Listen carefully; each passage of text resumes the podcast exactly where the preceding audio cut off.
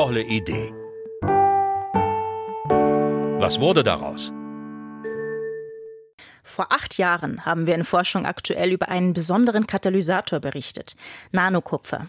Damit hatten es Chemiker aus Stanford damals geschafft, das Treibhausgas Kohlendioxid zu Ethanol zu verwandeln, das dann Benzin zugesetzt werden kann. Ein klimafreundlicher Treibstoff war also entstanden. Damals aber nur im Labor. Seitdem wurde weitergearbeitet an der Idee, CO2 in Kraftstoffen zu binden. Wie weit die Entwicklung solcher E-Fuels ist und ob Nanokupfer dabei noch eine Rolle spielt, weiß Helmut Nordwig. Kohlendioxid soll nicht mehr das Treibhaus Erde anheizen, sondern für Treibstoffe verwendet werden, für Schiffsdiesel zum Beispiel oder Kerosin. Vor zehn Jahren war das nicht viel mehr als eine Idee. Heute ist die Umsetzung weit vorangeschritten.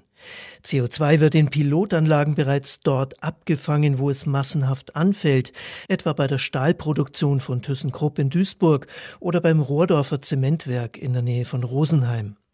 Und Kohlendioxid wieder zu nutzen, ist viel besser, als es unter der Erde zu lagern, meint Matthias Beller, Direktor des Leibniz-Instituts für Katalyse. Weil ich Kohlendioxid auf die Art und Weise eben auch zu Wertstoffen umwandle. Grundsätzlich sind die Technologien für die Umwandlung von CO2 mit grünem Wasserstoff zu sogenannten E-Fuels bekannt.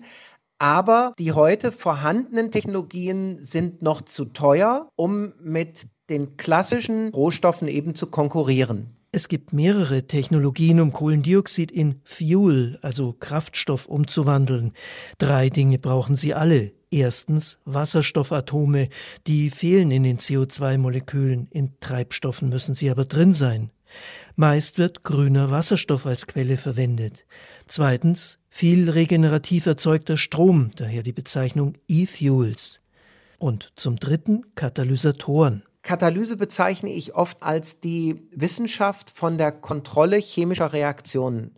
Und wenn wir grünen Wasserstoff aus Wasser erzeugen, wenn wir Kohlendioxid mit diesem Wasserstoff umsetzen zu grünem Diesel, dann sind das natürlich auch alles chemische Reaktionen. Eines der möglichen Verfahren besteht darin, vom Kohlendioxidmolekül CO2 ein Sauerstoffatom abzuspalten. Dabei entsteht Kohlenmonoxid, CO. Zusammen mit Wasserstoff bildet es das sogenannte Synthesegas.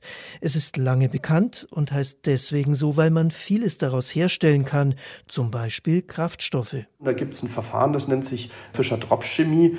Das ist schon eigentlich sehr alt, also 100 Jahre. Und da können Sie zum Beispiel aus Kohlenmonoxid wieder wertvolle Chemikalien generieren. Ob das nun Kraftstoffe sind oder andere Chemikalien, das kommt immer ganz auf den Prozess drauf an, wie Sie den führen. Aber das kann man machen. Sagt Ulf Peter Apfel, Professor für anorganische Chemie an der Ruhr-Universität Bochum. Das Start-up-Unternehmen Ineratec in Karlsruhe zum Beispiel baut containerbasierte Systeme, die mittels Fischer-Tropsch-Synthese E-Fuels produzieren. Es gibt aber auch andere Reaktionswege vom CO2 zu Kraftstoffen und für jeden davon eine Vielzahl möglicher Katalysatoren. Der Trend geht dabei weg von teuren Edelmetallen hin zu kostengünstigeren Alternativen, darunter Nanokupfer. Matthias Beller arbeitet an einer anderen Option. Wir selber bearbeiten zum Beispiel aktuell manganbasierte Katalysatorsysteme, die aus unserer Sicht sehr vielversprechend aussehen. Mangan ist das dritthäufigste Element in der Erdkruste, ist noch ein bisschen günstiger als Kupfer zum Beispiel, ist auch besser verfügbar, toxikologisch weniger bedenklich im Abwasser.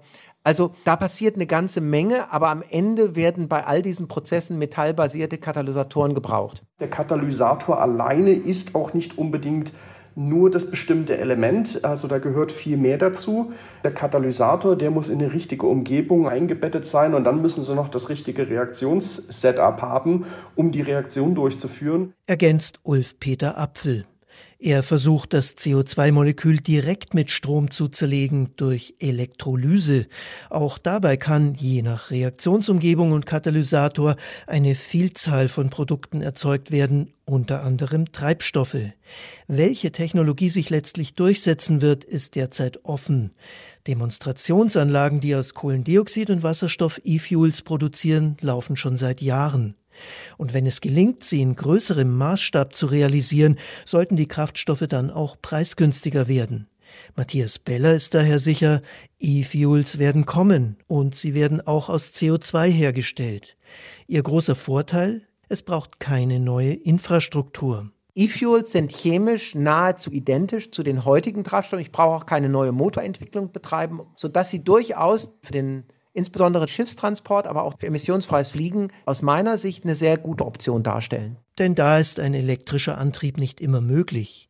Aber die Motoren können schon bald mit klimaschonenden Kraftstoffen angetrieben werden, die nicht aus fossilen Quellen stammen, sondern aus dem Treibhausgas CO2.